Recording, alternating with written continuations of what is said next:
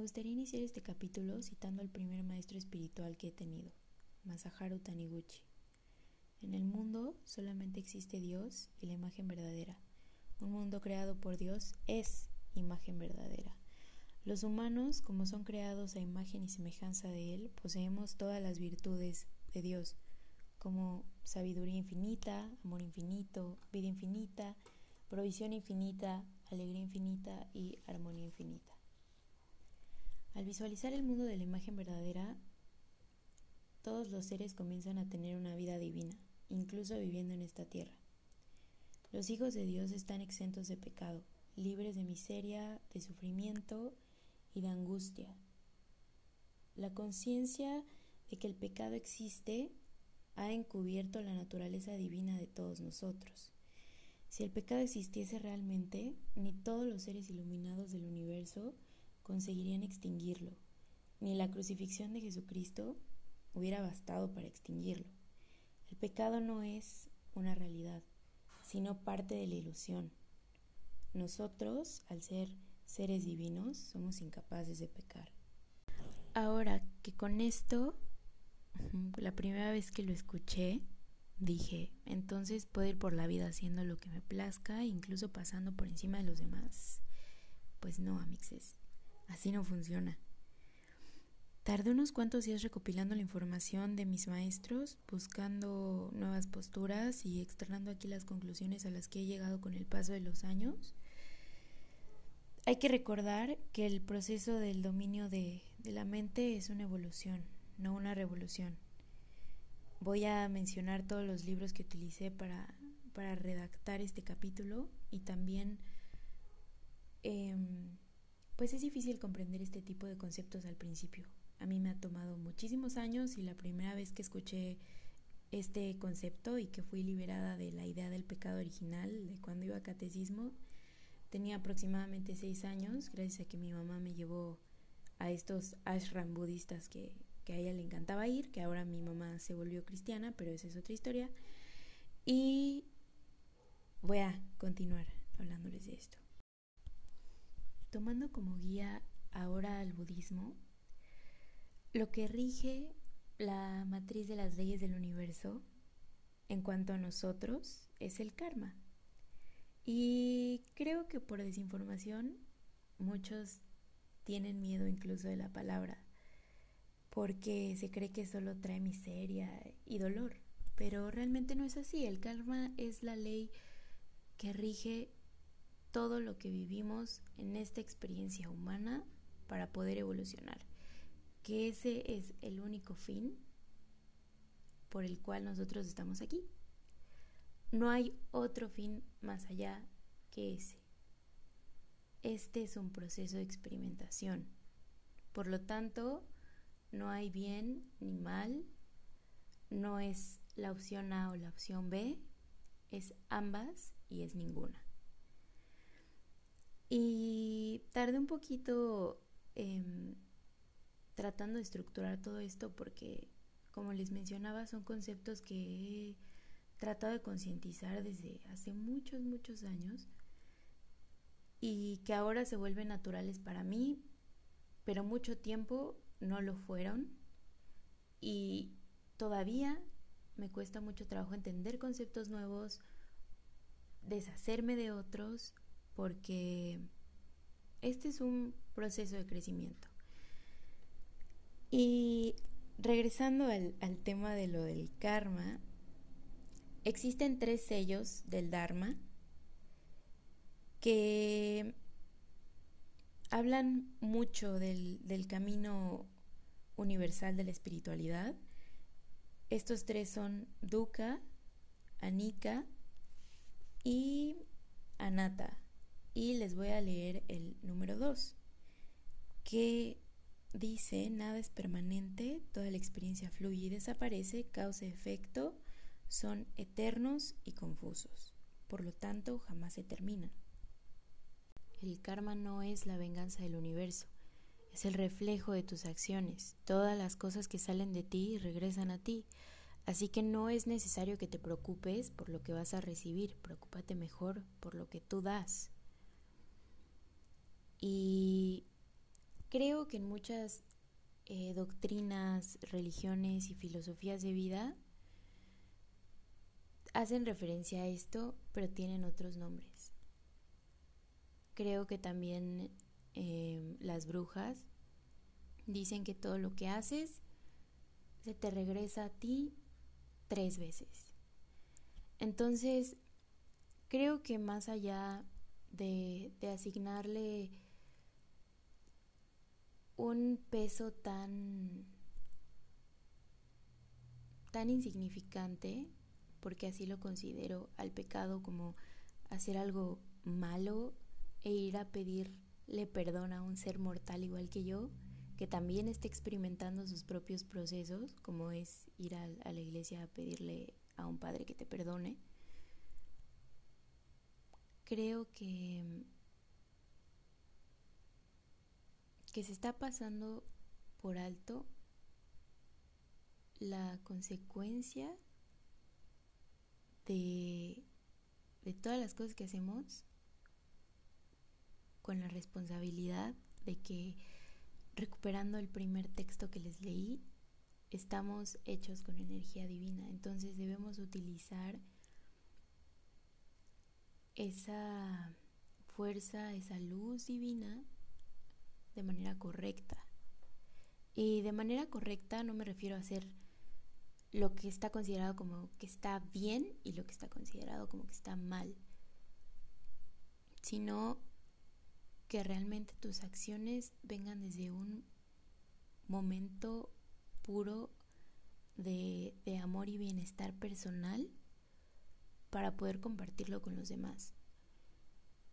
Se nos ha enseñado que, que no somos sabios, y a ignorar nuestra intuición, que yo creo que la intuición es la conexión directa que tenemos con, con Dios, es, es la voz de Dios que está presente a través de nosotros. Entonces, todos sabemos por dentro cuando estamos haciendo algo entre comillas bien o entre comillas mal.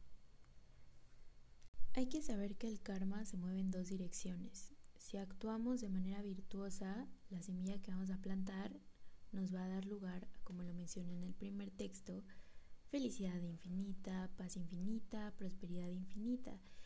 Y si actuamos como totalmente lo contrario, sufriremos los resultados. La palabra karma significa acción. Esto alude principalmente a todas nuestras acciones, ya sean físicas, mentales o emocionales. Toda acción deja una huella plasmada en el universo, o sea que somos un campo fértil para poder plantar lo que creemos que es correcto. Cuando no estamos actuando desde la conciencia y no estamos teniendo esta responsabilidad y respeto, vamos a tener una cosecha de, de desunión y desdicha, definitivamente.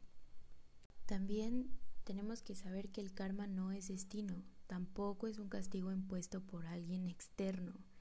Nosotros creamos nuestro propio karma. El karma es el resultado de las elecciones que hacemos a cada momento del día. Para las tradiciones religiosas budistas, el karma no es la imposición de un destino prefijado de antemano por dioses o seres superiores a, a los hombres, sino que es todo lo contrario. El karma son decisiones que tomamos, ya sea consciente o inconscientemente, cosechando angustia o felicidad de acuerdo a lo que hayamos elegido. Ahora, también hay que asumir nuestra responsabilidad. Cuando comenzamos a entender el concepto del karma, nunca podremos culpar a Dios por lo que nos sucede. Nos daremos cuenta de que somos responsables de todo lo que nos pasa, absolutamente todo a medida de que siembras, cosechas. Esta ley universal se aplica a todos los individuos, a comunidades enteras, a sociedades, naciones y razas. Hay que asumir nuestras responsabilidades como individuos, como ciudadanos y cosecharemos cosas buenas y benéficas para, para nosotros. Muchas veces, creo que estas responsabilidades se han teñido como de moral y de cultura, dependiendo del lugar donde naces. Y creo que más bien corresponde a un sentido de armonía universal y creo que ahí es a donde nos debemos dirigir todos. Por ello siento que no es bueno culpar a Dios, a Jesús o a los dioses en los que tú creas y empezar a decidir con voluntad y, conciencia de nuestro propio poder. Todo es causa de nosotros, o sea, la forma en la que dispongamos la realidad será el curso que tome nuestra propia historia. Todo esto que, les leí sobre el karma y, mis propias eh, conclusiones con respecto al tema, si te quedas pensando en ¿y ahora qué hago? ¿No? Porque cuando empiezas a analizar un poco más el concepto de, de que todo está en tus manos, que tienes que buscar este punto de armonía universal y que no existe lo bueno ni lo malo y que no existe la opción A ni la opción B y que es ambas y es ninguna, se puede perder un poquito, pues creo que el, destino, ¿no? O sea, el, el camino ahora qué es lo que sigo, qué es lo que me, que me rige. Y según el budismo, que, es la filosofía en la que más creo, existen tres formas de, seguir como que este camino que tomó Buda, que lleva al despertar, a la iluminación, que realmente la iluminación solamente es el inicio, de todo este camino, pero eso me gustaría explicarlo después en otro, en otro capítulo. Y me gustaría compartir con ustedes la segunda forma de seguir al Buda. La tercera todavía no, no estoy preparada para compartirla porque ni siquiera yo la entiendo y es un poco complicada. Pero bueno, les leo la segunda. La segunda forma de seguir al Buda es ética y se centra en el valor de la compasión. Buda era conocido como el compasivo, un ser que amaba a toda la humanidad sin juzgarla. La ética budista traslada esa actitud a la vida diaria. Todo budista practica la amabilidad, el don de ver a otros sin juzgarlos, pero además muestra amor y veneración por la vida misma. La moral budista es pacífica, abierta y dichosa. Es bien importante concentrarnos solamente en nuestro camino evolutivo, sin estar volteando a ver al otro, a ver qué hace y qué no hace, porque creo que una de las cosas más importantes que nos han enseñado todos los maestros espirituales que han venido a este plano es al ser compasivos y a no juzgar. Incluso uno de los maestros más venerados por todos, que es Jesucristo, y realmente él tenía esa bandera todo el tiempo. Y es importante, creo, conocer que absolutamente todas las filosofías llegan a un mismo punto. Me gustaría terminar este episodio tomando como referencia el libro La paz es el camino, para que si en algún momento tú has sentido que estás manchado o que has pecado o que no vas a merecer el cielo, etc. Esta es tu oportunidad para que te perdones a ti mismo y aceptes que hiciste lo que tenías que hacer con lo que sabías en ese momento. Y mm, absolutamente todo, repito, sucede para nuestra evolución. La realidad es que cada uno de nosotros podemos ser un faro de concientización. Cualquier error que hayamos podido cometer acerca de quienes somos es pasajero. La verdadera identidad siempre permanece intacta. nunca hemos pecado contra ella ni la hemos afectado en forma alguna excepto al perder contacto con ella. El problema de cada persona es únicamente la separación de sí mismo.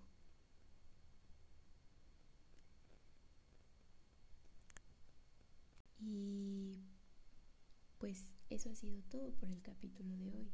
Hay muchísima más información, muchísimos más conceptos que me encantaría seguir compartiendo con ustedes también sobre este tema, pero esta es una primera introducción. Hay que recordar todo el tiempo que vivimos gracias a una fuerza divina maravillosa que nos hace tener esta experiencia humana. Hace unos cuantos días veía la entrevista que le hicieron al director de la Casa Tibet México y una de las frases que, que mencionó que más hizo clic conmigo fue